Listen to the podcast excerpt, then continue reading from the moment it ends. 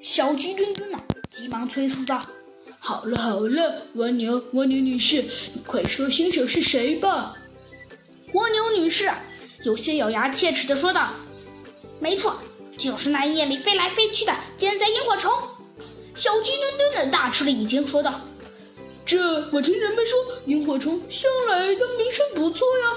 他好像也是一位呃风流雅士，怎么能干出这种事情呢？”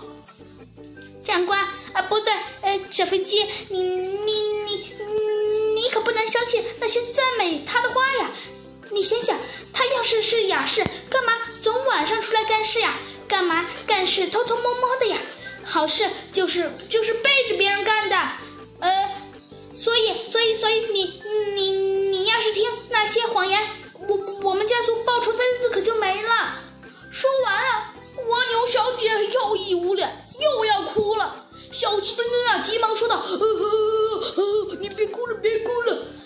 好了。”小鸡墩墩呐，急忙安慰道：“行，我认真办理此案，帮你们家族报仇就是了。”谢谢长官，蜗牛小姐说道：“明天早晨，我我我我来这里看看，呃，您呃，你是不是你是不是呃实现了自己的诺言？”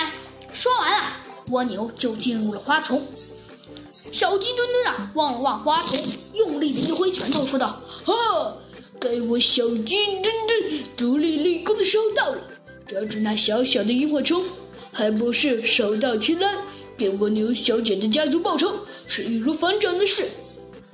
今天晚上就让我小鸡墩墩打出一出动，马上成功！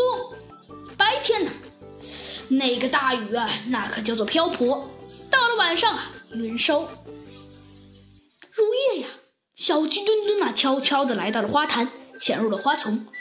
花丛啊，散发着醉人的芬芳。远处啊，飞来了一盏小灯。经过小鸡墩墩多年的破案方式，呃，不过这么说好像也不太对。小鸡墩墩好像也没破过多少案件呢，反正肯定是比猴子要少的。以小鸡墩墩的啊，算了。就说以小鸡墩墩的直觉判断，蜗牛小姐告诉的那个奸贼萤火虫来了。事先呢，小鸡墩墩啊在花坛周围的空中啊布置了一张大网，晚上什么都看不出来。那萤火虫啊越飞越近，它背上的那盏小灯啊也是越来越明亮。萤火虫一头啊撞在了网上，被网子绳索呀牢牢地挂住了。呵呵，小鸡墩墩啊，得意的笑出，走出了花坛，说道：“哼，你这个无情的杀手，到底也没有逃脱我的小鸡墩墩的手势。再说了，哼，我还没有出我的杀手锏——小鸡墩墩乒乓球呢。”